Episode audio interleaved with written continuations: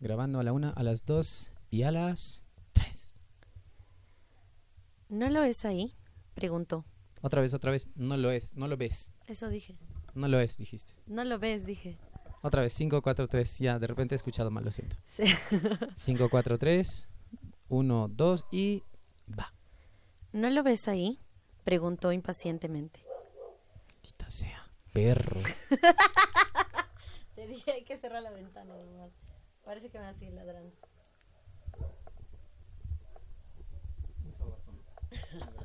tus audífonos, tus audífonos.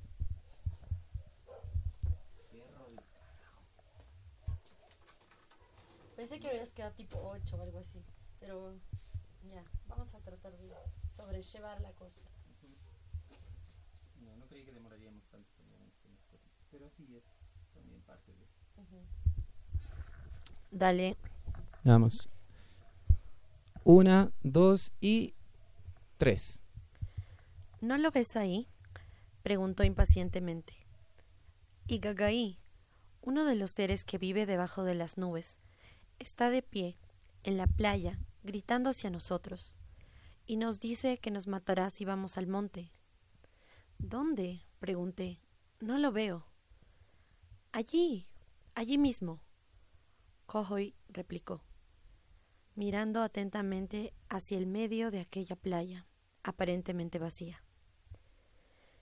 ¿En el monte, más allá de la playa? No, ahí, sobre la playa. Mira, replicó con exasperación. En la selva, con los pirajás, regularmente yo fallaba en ver la naturaleza como ellos la veían. Mis ojos inexpertos simplemente no eran capaces de ver como los suyos. Pero esto era diferente. Incluso yo podría decir que no había nada en esa playa de arena blanca, a no más de cien metros de distancia, incluso estando tan seguro como lo estaba. Los pirajás estaban igualmente seguros de que había algo allí. Tal vez antes había estado algo que simplemente perdí de vista. Pero ellos insistían que aquello que estaban viendo allí era Igakai. Todos continuaron mirando hacia la playa. Escuché a Chris, mi hija de seis años, que estaba a mi lado decir ¿Qué es lo que están viendo, papá? No lo sé, no puedo ver nada. Ella se puso de puntillas y trató de ver al otro lado del río, y luego miró hacia mí y luego los pirajas. Estaba perpleja, al igual que yo. Entonces Chris y yo dejamos atrás a los pirajas y caminamos de vuelta hacia nuestra casa. ¿Qué era lo que acabábamos de presenciar? En estas más de dos décadas, desde aquella mañana de verano, he intentado luchar con el significado de cómo dos culturas, la mía, de base europea, y la de los pirajás, pueden ver la realidad de manera tan diferente. Yo nunca hubiese podido probar a los pirajás que la playa estaba vacía, ni tampoco ellos podrían haberme convencido de que había algo ahí, mucho menos un espíritu. Como científico, la objetividad es uno de mis valores adquiridos más profundos. Una vez pensé, si tan solo lo intentáramos un poco más. De seguro, podríamos cada uno ver el mundo como los otros lo ven y estar más preparados para aprender a respetar la forma de ver el mundo de otras personas. Pero como aprendí de los pirajás, nuestras expectativas, nuestra cultura y nuestras experiencias pueden hacer que incluso las percepciones del ambiente entre diferentes culturas sean casi, casi inconmensurables entre ellas. Eso. Hola, ¿qué tal? ¿Cómo están todos? Bienvenidos, polidiotas, a este episodio. ¿Cómo estás, Jime? ¿Qué te ha parecido esa, esa historia que acabas de contarnos? Bueno, sé que tú misma nos has contado. ¿Qué, qué vamos a decir? No, pero es, hay que decirlo, es un fragmento en realidad de un libro de una persona, de un investigador muy conocido, un lingüista en realidad, eh, de apellido Everett. Y él se adentró mucho en esta cultura de los pirajás. Y bueno, esta parte es solamente una pequeña, un pequeño fragmento de lo que viene a ser su libro, Y Don't una Sleep. traducción libre de polidiotas. Ah, sí, sí, sí, una traducción de nosotros, porque el libro está en inglés y es el libro Don't Sleep There Are Snakes. Y prácticamente ahí basa toda su investigación acerca de los pirajás, eh, habla un poco de la lingüística de ellos, de justamente el tema también relacionado a cómo ellos perciben la, la, religión, los dioses que en realidad para, para ellos como que no existe de tal forma, no lo perciben como para nosotros de manera occidental, ¿no? Pero ¿qué son los pirajá? A ver, nosotros hablábamos desde el principio qué son los... Eh, que los pirajá por aquí, los pirajá por allá, pero ¿qué son? ¿Qué, qué, qué son? ¿Dónde vive? ¿Dónde viven? A ver. a ver, los pirajá pertenecen a, digamos que, a una parte lingüística que se denomina los mura. ¿Tú has escuchado de ellos, Boris? Ah, no, creo que no. No. Los mura, o las lenguas mura. Las lenguas mura, exacto. Ya. Entonces, mm, ellos están exactamente mm, situados alrededor del río Maici, mm, que está situado en Brasil. Creo que se han popularizado un poco más, como lo he dicho, gracias a, este lingüista que igual sacó por ahí sus documentales y demás. Ya vamos a hablar de él un poquito más adelante porque su historia es bastante interesante y bueno, ellos viven alrededor del río Maici, eh, pertenecen a la provincia de Amazonas y exactamente a Huamaitá y Manicoré en Brasil. Mm. más o menos tienen unos 2.500 años de, de, antigüedad toda, toda esta comunidad. Y algo que, que, me parece muy interesante también decir, bueno, porque en realidad todo, toda esta comunidad está llena y plagada de curiosidades, así que nuestro es una de las razones por las que hemos escogido este eh, ponerlas aquí en nuestra dedicarles un dedicarle un programa, ¿no? A este a, a esta curiosa a esta curiosa lengua y a este curioso pueblo. Sí, y en realidad, sabes, eh, lo, lo más gracioso es de que nosotros normalmente ya estamos eh, hablando un poco de las lenguas ancestrales. Eh, si es que has revisado nuestros anteriores episodios y te darás cuenta de que siempre damos como un dato curioso, hablamos un poco de, la parte de música que, puede tener esta comunidad, pero en este caso esta comunidad indígena diría que está llena para mí de datos curiosos. A mí me ha atrapado desde un inicio, la, mm. tanto como la historia de Everett, tanto como cómo ellos conceptualizan la vida. Es muy interesante y van a saber por qué en este episodio, así que creo alístense, alístense, siéntense cómodos, siéntanse o siéntense, siéntanse cómodos, tómense un cafecito, un matecito. ¿Por qué no es viernes? Bueno, estamos grabando viernes, fin de semana. Si lo escuchas eh, en un fin de semana, a mitad de semana, también puedes tomarte ahí una chelita, relajarte y continuar escuchando porque la verdad es que también te van a sorprender. Yo creo que a mucha gente le han sorprendido los pirajas.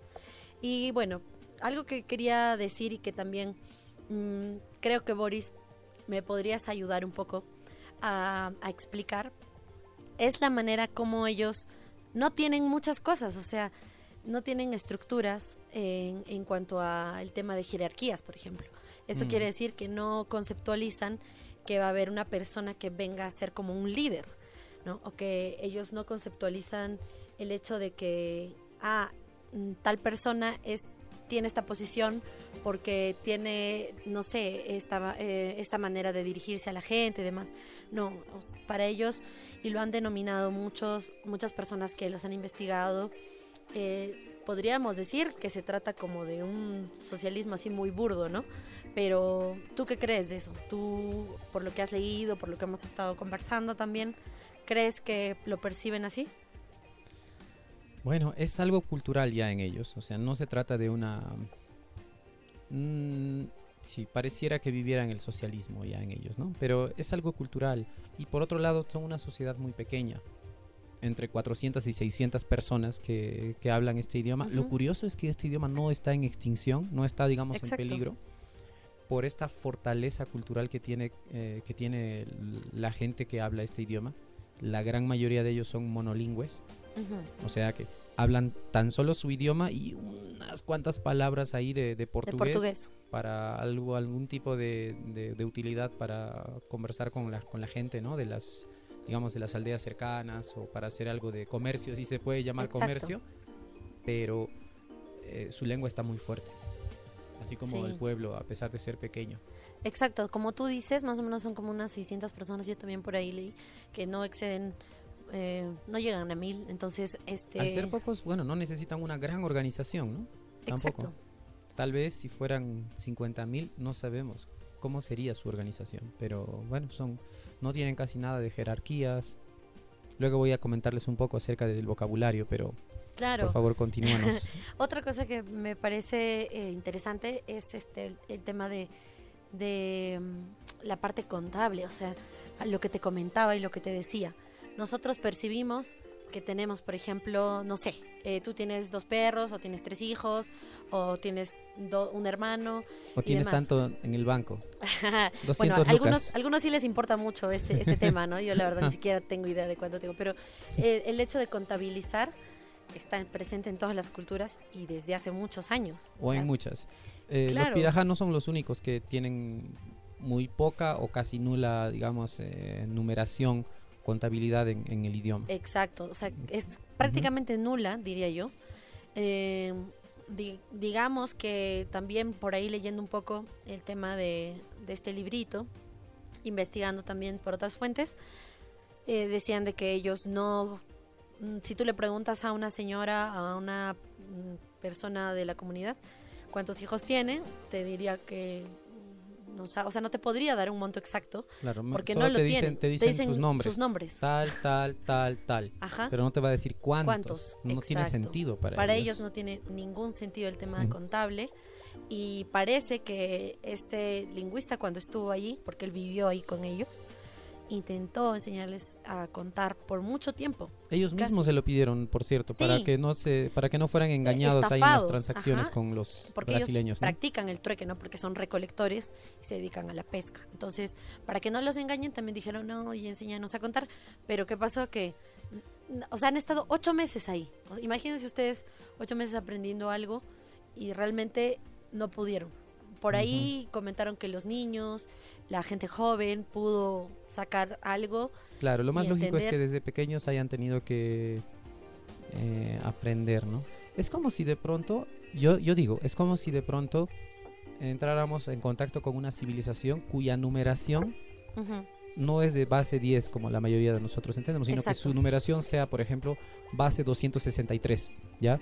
Entonces, eh, o, o binaria mismo, yo digo, tú no puedes decir cuántas cosas tienes en binario.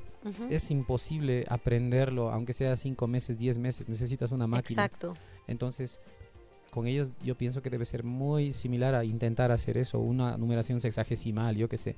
Casi todos usamos la decimal. Entonces, Exacto.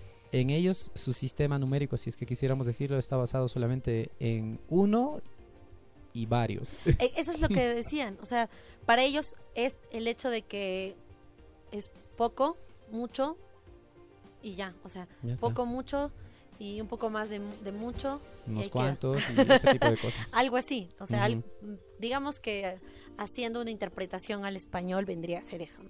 Lógicamente en Pirajá no deben tener otros términos. Pero ah, es muy curioso, o como algo que, que para nosotros es tan común como el hoy, el mañana, el pasado, para ellos es inconcebible también. O sea, ellos no, no lo pueden percibir. Y es interesante porque ellos viven solamente el hoy. Sí, pues. No viven, no están pensando en el mañana, no, no piensan en un futuro, ni han, ni han pensado para atrás tampoco del pasado. Y es curioso porque comentan de que ellos no pueden decir los nombres ni de sus abuelos, ni se acuerdan los nombres de sus abuelos, como nosotros en, en nuestra cultura es respetamos mucho a, a los muertos y veneramos, para ellos no, eso no, no existe, no, no, no lo conciben dentro de su pensamiento. Claro. Especialmente creo que en nuestra sociedad actual, eso de saber quién es tu tatarabuelo, el, tu, tu descendencia, tu genealogía, son para familias que tienen, digamos, cierto poder, ¿no? Cierto poder Claro. o ujú. importante. Por ejemplo, si tu familia es una familia del llano, tranquila, te acordarás a lo mucho de tu bisabuelo, ya de tu tatarabuelo, tal vez ahí alguien contó, tendrías que preguntarle para que te cuente un poco, pero realmente tú no te vas a acordar 10 generaciones atrás quiénes fueron tu, quiénes fueron. Claro. Ahora en ellos es mucho más fuerte, extremo esto, ¿no? No les Ni interesa. saben. ¿Para qué? ¿Para qué? ¿Para qué saber el nombre o lo que hizo alguien que ya no está entre nosotros. Exacto. Pero bueno, si te apellidas Fujimori Chicho, ya Uy, estás... ya ya- sabrás pues hasta, hasta la, toda, tu, toda tu descendencia, amigo. No, toda tu no. ascendencia, mejor dicho. Eh, bueno, pero eso es algo que me parece muy curioso también, porque demuestra que viven muy libres de muchas cosas y sin complejos como nosotros tal vez sí los tenemos. Me parece muy curioso también el hecho de cómo le han puesto al, al tema de, de los pirajas la, la lengua de la felicidad, ¿verdad? Tal vez tú nos puedes explicar sus por qué lo denominan así o... o algunos le han llamado así por causa del por causa de que la gente que lo habla no ellos es un idioma bastante práctico ¿no? si, si, si me dejas ahora puedo comentar un poco de cómo es Dale. este idioma sí ahora el hecho de la lengua felicidad no es que ellos lo llamen así ellos llaman a su propia lengua ah, ay yo ya, ya, ya- ya he agarrado el nombre de su autónimo auto au- de, de cómo le llaman a su propio idioma pero es algo así como eh, ellos se llaman la gente de cabeza recta Ajá. y a la gente que no habla su idioma eh, de cabeza torcida, Ajá. ¿ya? Entonces es así como lo llaman. Este idioma es muy curioso y bueno, permíteme hablar ahora sobre, sobre este idioma. Eh, hasta ahora es el que tiene el sistema fonético más sencillo, ¿sí? 11 fonemas, imagínate. El español tiene como 20 27, 28, pero este tiene 11 fonemas. Hay una, hay una lengua que se llama rotocas, o no sé cómo se diría, se, se pronunciará pronuncia. exacta, pero esa es la, la segunda más simple que hay. Imagínate, solamente tiene pa, ta, ka, a, ba, ga, sa, ja y las tres vocales, a, i, o. ¿no? Las mujeres suelen pronunciar la S como la, la letra S, lo pronuncian como ja, así que ellas es como si tuvieran un fonema menos, digamos, o dependiendo de las palabras como son, Ujú. ¿no? Es una lengua tonal, o sea, si, si bien es cierto, eh, fonéticamente es muy limitada, bastante sencilla, de, digamos, en cuanto a aprendizaje de su fone- fon- fonología, Ujú. este, la- los tonos le dan, le dan a este idioma esa riqueza en cuanto a número de palabras. La vida. Claro. Por ejemplo, es como decir practico o no, prac- practica y práctica en español, ¿no Claro. cierto? Es algo así. Pero en este caso, imagínate que sea como que práctica en español signifique una cosa y práctica significa otra cosa que no tiene absolutamente nada que ver. Le da esa diferencia, ¿no? Un ejemplo aquí, a- aquí lo tengo, ¿no? Por ejemplo, magiai es decir amigo. Ujú. Magiai es decir enemigo. Maldición. Y Magyai es como decir ladrón. O sea, no tiene nada que ver que una, una y otra cosa que, es- que se diga es una lengua tonal. Lo mismo que el chino, digamos, ¿no? Que hacen estas diferencias. Y no solo el chino, sino otra- otras tantas lenguas que son lenguas tonales, ¿no? Aquí te equivocas y es crucial. ¿ah? Claro, entonces por esa razón tampoco es tan fácil de dominar este idioma. Son pocas las personas extranjeras que dominan el, el pirajá. Son algunos. Everett, uno de ellos, su esposa, por supuesto, y de repente un par Imagino de que más. sus hijos también deben saber algo, ¿no? Porque de- si desde hijos- chiquititos han vivido ahí. No, es- han- tendrán nociones, ¿no? Claro. Pero no, o sea, que dominen el idioma. ¿no? Ahora, este idioma, así como hay otros idiomas también en el mundo que tienen este tipo de sistemas, este, este idioma no solamente puede ser hablado, también puede ser silbado, por ejemplo, o puedes tararearlo. O sea, el idioma está codificado de tal manera que no solamente puedes decir una palabra hablándola, sino también puedes silbándola Claro. y al silbarla Significa ya se va a entender y puedes, puedes conversar en silbidos. Tarareada o gimiendo, como lo llamen, ¿no? O sea, Ah, haces ese sí tipo de vi, cosas sí. Ajá. que utilizan ellos para hablar con los niños pequeños, contándoles historias de niños. Yo, yo que sé que les hablarán antes para que duerman, pero la cosa es que utilizan eso para, ah, digamos, calmar a los, a los pequeños. Pero se puede codificar el idioma de esa manera. También gritada. Se puede, se puede gritar el idioma solamente con ca y con gritos. eh, pueden llegar a entenderse, ¿no? O en música, ca- también cantando. O sea, eh, digamos en, en notas, si se puede decir así, ¿no? O sea, es posible hacer todo eso en cinco canales de discurso, imagínate. Wow. Eh, Ah, estaba viendo un video donde Ujú. Everett explicaba un poco cómo se dice la palabra leche y bueno, traté de aprenderla un poco, ¿no? La palabra leche en este idioma es ibogi, ¿ya? Ujú. Pero eh, no solamente puedes decirla así, Este idioma también tiene la característica de que, por ejemplo, la letra B, por ejemplo, si dices la palabra bura, no lo pronuncias buras, lo pronuncias mura, Ujú. por ejemplo. O sea, la B y la M son lo mismo. Eh, en algún, en alguna, en- de alguna medida. Esto en los idiomas se, se- se le llama alofonía. ¿ya? Ah, O sea que en un idioma eh, los dos sonidos distintos tienen en realidad el mismo, El mismo. valor, el mismo val- valor fone- fonológico. ¿sí? Por ejemplo, si dices carro y otro dice carro, exactamente lo mismo en español, nadie te va a decir que está mal o que, o que no debes. De repente hay gente que lo quiere corregir, pero no que signifique una cosa diferente, Ah, claro. ¿no? Por ejemplo, Correcto. si tú dices eh, caro y tú dices carro, nosotros sí tenemos una diferencia entre esas dos, Exacto. mm, ¿verdad? En otros idiomas tal vez no sea es lo mismo. Por ejemplo, en japonés, ¿no? Ara y ara sería exactamente lo mismo, si es que lo quieres decir así. Ahora, leche y bogi es una forma de decirlo. O también puedes decir ibogi, ese sonido brr, es interesante que no hay en, muchos idiomas. No en hay el trap sonido. existe, en el trap. Bueno, ya. y también puedes decir este ibu, ibuel, ibuel. o también puedes decir ibuel y no ibuel. Me parece que, que es muy curioso eh, porque tiene muchas palabras que suenan graciosas para nosotras, pero que yo siento que las han hecho para que los niños puedan interpretarlas de mejor manera, tal vez, o para que suenen más divertidos, porque por lo que yo he visto, me parece que es gente muy alegre y que siempre está eh, bromeándose, Ujú. riéndose. Es lo que he percibido de los pocos videos que he visto de ellos. Claro. Ah, y lo que te estaba comentando, también esta misma palabra, este, leche, también se puede decir así. O sea, se puede silbar así. Y eso es leche. O puedes decir, "Ujú, mm", o, entonces ya es leche. A su ¿No? madre, amigo. Eh, es, es, eh, es, obviamente O para sea, no hay es límites ahí. Increíble, claro. De verdad, yo siento que te- ponte que es tan curioso cómo ellos manejan eh, la lengua, porque nosotros podríamos hacer lo mismo y en realidad también lo hacemos. Por ejemplo, hay personas que crean sus códigos, ¿no? Por ejemplo, digamos, tú estás con alguien y dices, ya quiero que tal tal silbido significa que estoy afuera o tal silbido Mm. significa que, que vamos a comer o tal cosa. Entonces, es algo que podemos hacer todos en realidad Claro. crear día- como tu propia manera de comunicarte con otra persona. Claro. Algún día hablaremos, por ejemplo, del silbo gomero. ¿Escuchaste el- del, del silbo gomero alguna vez? No. Eso es un, es, un- es otra codificación que se, en las Islas Canarias, cerca de, cerca de España, Es- también existe. Entonces, el idioma que Mm. había y ahora ya está extinto el idioma, pero lo han podido codificar de tal manera que el español se puede hablar con silbo gomero, ¿no? No. Entonces, todo con silbido lo, lo han eh, codificado y es pues patrimonio de la humanidad, de- según la UNESCO.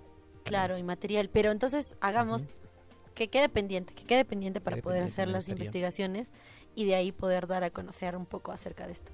Ajá, y déjame hablarte algo más. Es una lengua, bueno, si, si, voy a, si vamos a seguir hablando un poco de características de este idioma, eh, es una lengua aglutinante.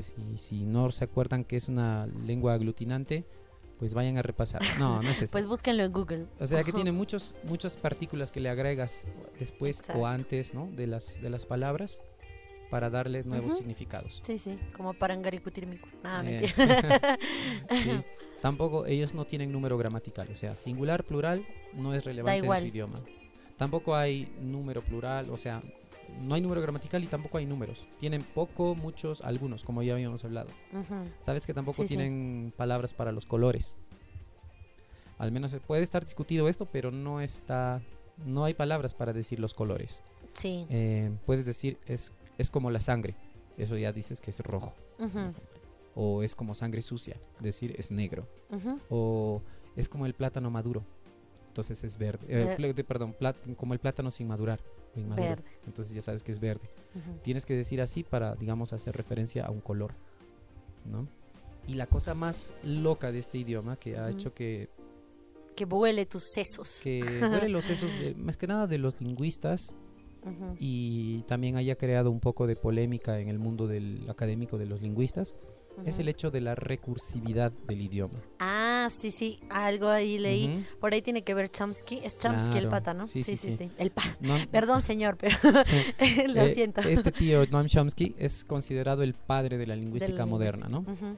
él considera que los idiomas son como, digamos, que es una cosa inherente en el ser humano, ¿ya? Que es como que Sí. tenemos aquí programado un software de aprender el, idioma El- eh, a la manera a la manera humana. Exacto. Y una de las características que él considera que es casi inherente, mejor dicho, es inherente, él lo dice casi como una ley, A ¿no? cualquier lengua. A todas las lenguas del mundo es la recursividad. ¿Qué Explícanos, por favor. la.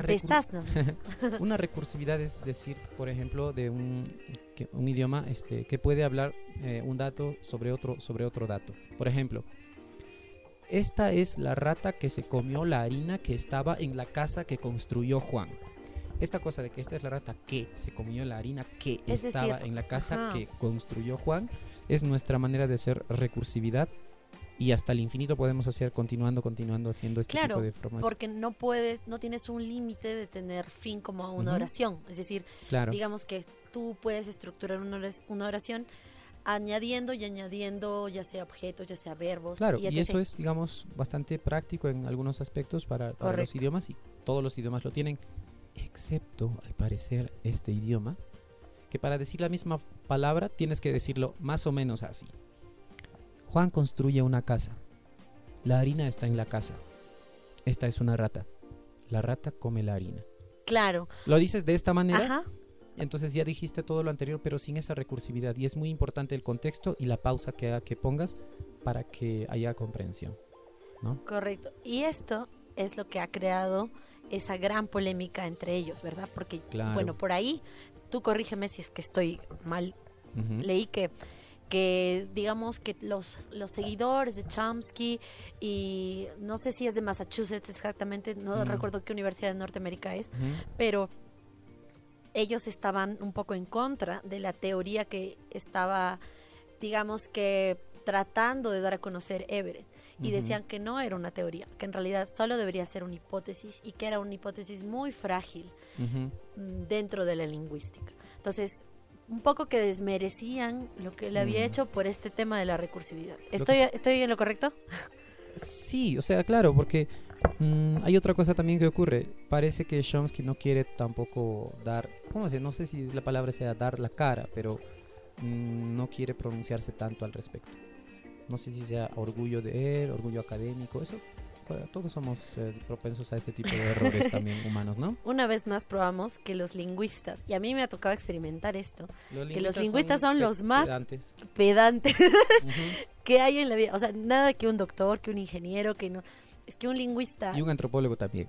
na- bueno, no sé, a mí me han tocado antropólogos bien open mind. Ah. Pero eh, a mí sí, un par de veces he conocido lingüistas que son muy parametrados a lo que han estudiado Mm, y que son bien tercos en cuanto a sus opiniones.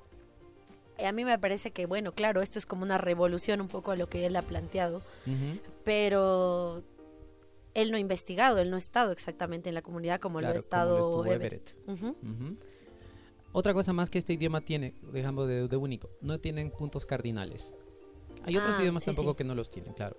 Pero este no tiene puntos cardinales. No tiene sentido para ellos decir derecha e izquierda. para ellos eh, existen referencias. Oh, después del río, más allá del árbol. Antes del árbol. Ujú, Sí, sí, sí. Atrás de la casa. Cosas así. Sí, sí, sí. ¿no? Y también en el vocabulario. Eso muestra mucho su cultura, como decirte eh, lo que hablabas de las jerarquías, ¿no? El círculo familiar básicamente es decir hermano, ¿no? Hermano, hermana, que es la misma palabra, que se dice ahigi. Eh, padre, que se dice bai. Ahí. Mm, ajá. este, herma- hermano se dice huagi. Y hermana se dice kai. Entonces, eh, tienen hermano, hermana, padre, madre, que es la misma palabra, ¿no? Entonces, eh, imagínate. Con eso, los demás, los demás sean, son la otra gente de, la aldea, pero no son, Sí. pero no es como decir, no, este es mi concuñado. ¿Sabes qué significa Sí, concuñado en español? Es que, es que sabes que hemos realmente hemos recontramezclado los parentescos a un punto que yo a veces me confundo y digo, ¿qué viene a hacer esta persona de mí? ¿A, Sí, a ti no te pasa? Espera, ¿cómo le digo? también. Es mi primo. ¿Qué? Espera. Ah, ya. En general, ¿por qué Ujú. no lo hacemos tan simple decimos, ya es familia, punto? Eso, ¿no? Sí, Ahora- sería todo tan sencillo como, como ellos lo, lo Ujú. dan a, a mostrar, ¿no? Los pronombres en este idioma, por ejemplo, hay básicamente hay como dos pronombres, digamos. Ok. Digamos el yo, que sería che, Ajá. y él o ella o tú, básicamente el otro, es eh, he, ah, he guy. No, perdón, he, I. Sí, ay. Eso es tú. Re- Lo loco es que si tratas de imitar un poco el sonido como ellos hablan, es como "Eh, ahí, ahí, aquí, acá, aquí". Tiene mucho ahí, ahí, mucho ahí. Les vamos a poner a ver Ah. una, una pequeña muestra de cómo es este idioma. Eh, a ver, adelante estudios. Vamos a ver, escuchar un ratito. Sé que no van a entender, pero ahí está Ahí un está. poquito una muestra.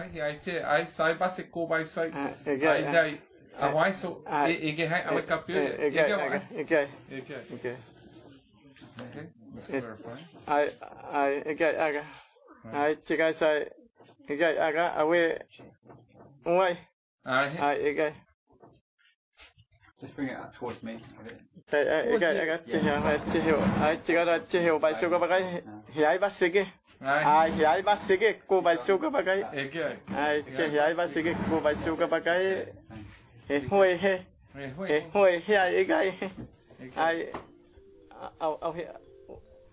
¿Listo? Ok. ¿Qué tal? ¿Qué, qué te ha parecido? ¿Has entendido algo? No. Me pareció muy interesante. Me pareció muy interesante lo que ha dicho. Además, Pucha, qué Pero ya. manera de... wow, Boris, entendí todo. no, pero quería decirte algo y esto va un poco relacionado a la historia de Everett también. Y es eh, lo que hablaba un poco al inicio, cómo ellos conceptualizan a una deidad y tiene mucho que ver con la historia también que yo conté en un inicio.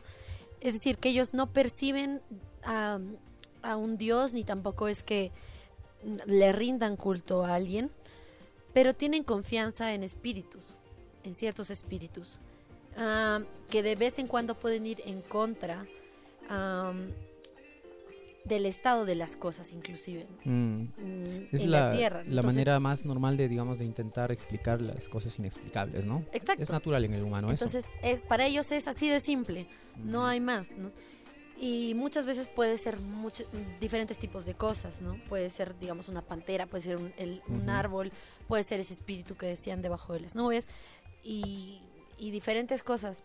Pero eh, al momento en el que Everett, bueno, para los que no, no lo saben y tampoco lo hemos comentado, pero lo, lo voy a decir ahorita, Everett fue como un misionero a, a la comunidad indígena, indígena de los Pirajá. Ujú. Entonces, Un- era un, bueno, un antropólogo, lingüista, Li- era un lingüista este, que tenía como, ¿no? como fin tratar de darles a conocer a Jesús y la existencia de un Dios. Colonialista, ¿no? Y, pero bueno, es que muchas de las misiones Eso- tienen, eso pasa. tienen eso como objetivo, hacer? ¿sabes? Mm. Entonces, pienso que él, para él sí fue realmente un choque encontrarse con todo esto. Y más allá de eso es lo que ellos le dijeron. Y tú lo has visto porque él trataba de darles y hablarles y darles a conocer más acerca de la palabra y etc. Y ellos simplemente con una sola cosa dijeron como, ¿y lo has visto? ¿Y cómo es? Y él... Y su conclusión, no tenemos No- nada que ver con ese Jesús del que hablas, ¿no? Este, Sí, porque no lo has, sí, claro. o no sea, lo has visto, no lo conoces. No lo has visto, sabes. ni tampoco tu amigo lo ha visto, ni tampoco tu padre lo ha visto, Ujú. ni sabes si es blanco como tú o, o, como tiene color nosotros. como nosotros, su, su color de piel. Entonces no tenemos nada que ver con ese tal Jesús. Esa fue la respuesta de ellos. Y en realidad, por todo lo que hemos explicado antes, esta, esta comunidad indígena se basa en las cosas muy concretas. Son, yo siento que hasta podría decir que todas las cosas las hacen de manera muy sencilla, eh, no se complican mucha- en muchas cosas y, y justamente porque muchas personas al momento de hacer los documentales, de grabarlos, etc., dicen que la consideran una de las comunidades más felices de, digamos, de esta De parte la de la. Amazonía. Es- este asunto, ¿no? De sistematizar una creencia, de sistematizar una religión o algo, ¿no? Una de las tareas en sí, yo digo, de los misioneros es cuando van a un lugar y básicamente eh, muy evidente con, con el asunto de los pirajas sería esto, ¿no? Primero, les voy a hacer sentir que son una basura, que están mal. Entonces se van a sentir Boris, muy mal. No ¿qué seas tan duro, no seas tan duro. Oh, me siento muy mal. Pero te tengo la solución, ¿no? Te digo así. Y ahí empiezas a darle la solución del problema del pecado, bla, bla, bla. Pero bla, bla, amigo bla, ¿no? Boris, a ver, eso es lo que hacen no solamente con las comunidades indígenas, lo hacen con todo el mundo. Claro. Y tú y yo lo hemos presenciado en muchos otros aspectos. No, claro que Pues este sí. tema da para mucho más y en realidad no es el queremos entrar, no eh, queremos central, entrar en ¿no? polémica tampoco, Ujú. pero justamente eh, tiene que ver con ese tema de espiritualidad y de cómo ellos perciben y cuán simple fue la manera de responder y cómo es que esto cambió la perspectiva de Everett, porque en realidad es como que tú vas a un lugar con una misión, con un objetivo y terminas tú siendo parte de ellos. Eso porque fue eso fue lo pasó que con pasó. Everett, ¿no? Ajá. Eh, sí, y eso claro que le trajo problemas. Ya, ahora está divorciado de la esposa que en ese entonces tenía porque habían ido de misiones, ¿no? Esa es una de las cosas. Su familia se ha tenido que quebrar por eso. No es que era culpa suya, simplemente que a veces las personas tenemos una vivencia, ¿no? Una vivencia Exacto. distinta. Él ha sido confrontado, digamos, en su fe por la manera de vivir de los piraja de que los vio así de felices. ¿no? Quizás en las próximas generaciones ya los pirajas se darán cuenta de la miserable condición del ser humano para decidir entonces adorar al Dios cristiano. ¿no? Eh, pero hasta el momento son una tribu que vive feliz y ya conviven, conviven con los misioneros o los lingüistas que están allí. Me da pena que Everett no pueda estar, no pueda no volver. Pueda, no pueda volver ahí. ¿Has averiguado un poco al respecto de eso? ¿Qué- No, pero siento que tiene que ver con Chomsky y su banda. bueno, por así decirlo, ¿no? Pero O Yo veo, yo Y veo que también es un con los el misioneros. de los misioneros. También es un poco es el tema de los misioneros, en y la, digamos, la sociedad lingüística que está bastante ligada a la religión ahí, entonces ya no, le, ya no le van a permitir. Lo único que él puede hacer es trabajar con todos los materiales que a lo largo de tres décadas ha estado trabajando, ¿no? No, pero qué bueno porque yo sé que muchas de, de las personas que les gusta estudiar un poco acerca de las comunidades indígenas lo deben haber leído a él, deben haber leído, darle un- haberle dado un vistazo a su libro Ujú. y darse cuenta de que no solamente es un tema de lingüística, sino que profundiza muchas cosas Mm. que son interesantes. Y a todo esto, ¿por qué crees que ese es el título de su libro, Boris? Ah, ¿cómo es? No duermas, hay serpientes. Ujú. Él dice, él cuenta en, es- en su libro que una de las, digamos, de, no sé si los valores o características de este pueblo es que duermen muy poco. Ujú. Ah, no es que no duerman, las personas necesitan dormir, pero normalmente toman siestas, intervalos, pero en general no, no tienen un, digamos, un periodo de ocho horas continuas Ujú. para dormir, no. Y su saludo, su manera de decir buenas noches, tienen varias maneras, como me estoy yendo o cosas así.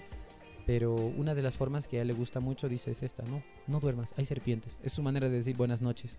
Eh, porque ellos paran eh, cantando en las noches, conversando, contándose sus experiencias, riendo entre ellos.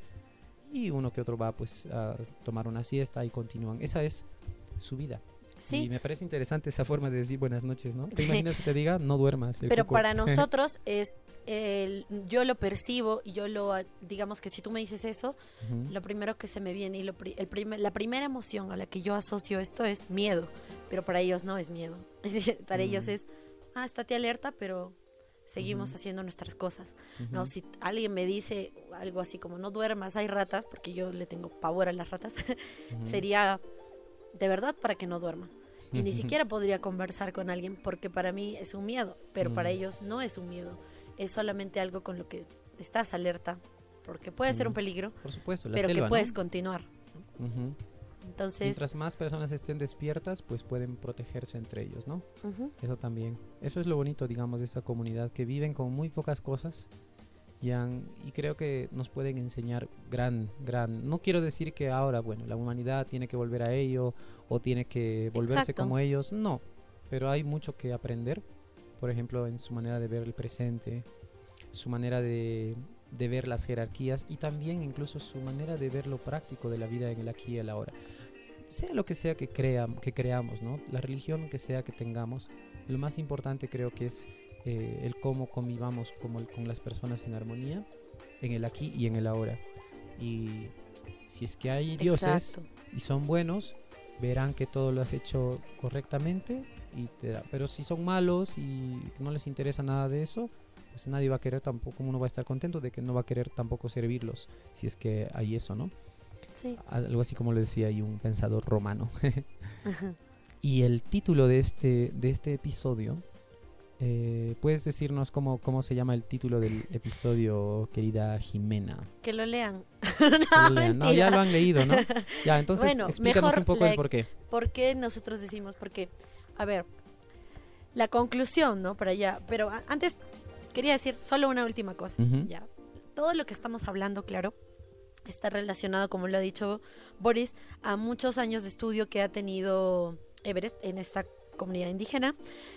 Pero hablando ya un poco más de la actualidad, por ahí este, buscando algunas cosas y buscando información, eh, en una de las narrativas de, de la gramática de la felicidad, de lo que hablábamos, decían que ya para el año 2012 ellos eh, ya digamos que habían tenido intervención por parte de la cultura actual y que ya inclusive se les estaban dando como clases de, de portugués y de aritmética, la verdad no sé más allá de cómo Mm. irán con esos avances, pero que ya de por sí, por así decirlo, el Ministerio de Educación de Brasil, tiene otro nombre, no es exactamente con esos términos, pero ellos ya habían tenido intervención en esta comunidad y más que nada por el tema de que ellos practican todavía el trueque. Entonces, como lo decíamos hace un rato, para no para que no haya conflictos, no hayan este tema de engaños y demás, es que también ellos habían decidido intervenir y darles un poco de, de educación de este tipo. No sé cuán conveniente sea o no, bueno, eso queda a pensamiento de cada uno de ustedes. Muchos pueden decir que no, muchos pueden decir que sí, pero bueno, creo que nadie tiene como la razón aquí. Finalmente muchas de las comunidades que ya tienen contacto con la sociedad actual y con la cultura actual siempre van a sufrir de ese tipo de cambios. Mm. Si no, se quedan como no contactados y bueno, esas son las comunidades que por ahí, quién sabe, tal vez viven más felices que los que sí están contactados. Mm. Eh, en fin, ¿por qué le habíamos puesto este título? Am, Imagine. Imagine, la lengua pirajaya, el Imagine de Lennon. Porque creemos que de acuerdo a, toda, todo lo que involucra la cultura de ellos, es tan libre, parece tan libre y tan eh, práctica y en la que ellos tratan de mirar la, la vida de una manera tan distinta a la de nosotros, que suena que son más felices. Y, bueno, la verdad nosotros eh, podríamos dar nuestra opinión, pero algo curioso es que cuando estábamos preparando así las cosas para el podcast y demás, yo recuerdo que estaba mi sobrino por ahí, estaba dando vueltas, que miraba lo que hacíamos, bla, bla. y bueno, ya Boris se fue, cada uno siguió con su vida, y recuerdo que un día estábamos en el almuerzo y me dice, eh, le he contado a mi abuelita de, de lo que hemos estado escuchando y viendo. Y mi mamá me dice, Matías, o sea, mi sobrino, dice que por qué él no ha nacido en esa tribu de Brasil, que tal vez sería mucho más feliz y que eh, tal vez estaría jugando. Y yo le digo, pero no estarías jugando videojuegos y a ti te gustan los videojuegos. Y él me dijo, es que ni siquiera sabría que existían. te apuesto Mm. que no sabría de eso y, y quién sabe. Tal vez estaría saltando como esos niños, porque vimos unos videos de los niños cuando están saltando al río y todo. Ujú. Esta es la conceptualización de un niño, Qué loco, ¿eh? pero es muy curioso como para otras personas mm, las cosas tan simples pueden hacerte tan feliz y a veces nosotros nos hacemos tantas bolas por algo que es tan sencillo. Muy bien. Gracias, gracias. O sea, yo no tengo más que agregar. podría decir algo más también, pero ya en nuestros próximos episodios, queridos oyentes. Y gracias por este tiempo. Ha sido muy, muy bonito conversar sobre este tema, Jimena. Sí, la verdad es que es muy interesante. Y bueno, les recomendamos también el libro, el libro de Everett. Me parece que bueno, es mucho más extenso. No duermas, hay serpientes. Tiene versión en español. Lamentablemente, quizás no sé si en todas las librerías haya, pero es posible conseguirlos, eh, conseguirlo por internet. Em, ahí, ahí con un pago, ¿no? pero normal. Correcto. Sí, sí, sí. Bueno, igual esténse atentos porque vamos a seguir hablando de otro tipo de, de comunidades también y de las lenguas ancestrales que pueden tener eh, todavía existentes. Así que no sé cuál va a ser el siguiente. Ya no me acuerdo, Boris, ¿tú sabes? Vamos a continuar con las lenguas amazónicas todavía. sí, sí, todavía nos quedan, ¿no? Por ahí algunas. Bueno, Hasta Pero- Esperemos que se hayan entretenido. Yo me, yo me entretení bastante, me entretuve. me entretuve bastante. Yo Sí. también, la verdad es que Genial. Y me ha gustado también averiguar más tomado, sobre ellos. le hemos tomado un buen tiempo a, a averiguar sobre ellos, a hablar sobre ellos. Y algún día, pues tal vez, tú que tienes más proximidad, tú tienes más posibilidad de volver a Brasil, así que no sé. Pero bueno, en fin, igual. Veamos, veamos. Igual mis respetos a las personas que investigan y que se van hasta las comunidades indígenas. Eso es otra cosa. Uy, no. No, porque a él le dio incluso malaria como dos veces, una cosa así, ¿no? Entonces, es- Son los riesgos, son los Son riesgos. los Pero riesgos. el amor a la carrera también y a la Sí. investigación. eso es cierto. Entonces, queridos polidiotas, hasta la próxima. Les vamos a dejar con esta canción tan conocida. Sé que no está en, en Pirajá ni nada, pero esta canción creo que nos hace reflexionar un poco sobre el presente. Así es, amigos. Cuídense, vivan el hoy, ya saben. No sean bolas, no sean paltas. Todo puede ser muy simple si lo quieren. Adiós. Nos vemos. Bye.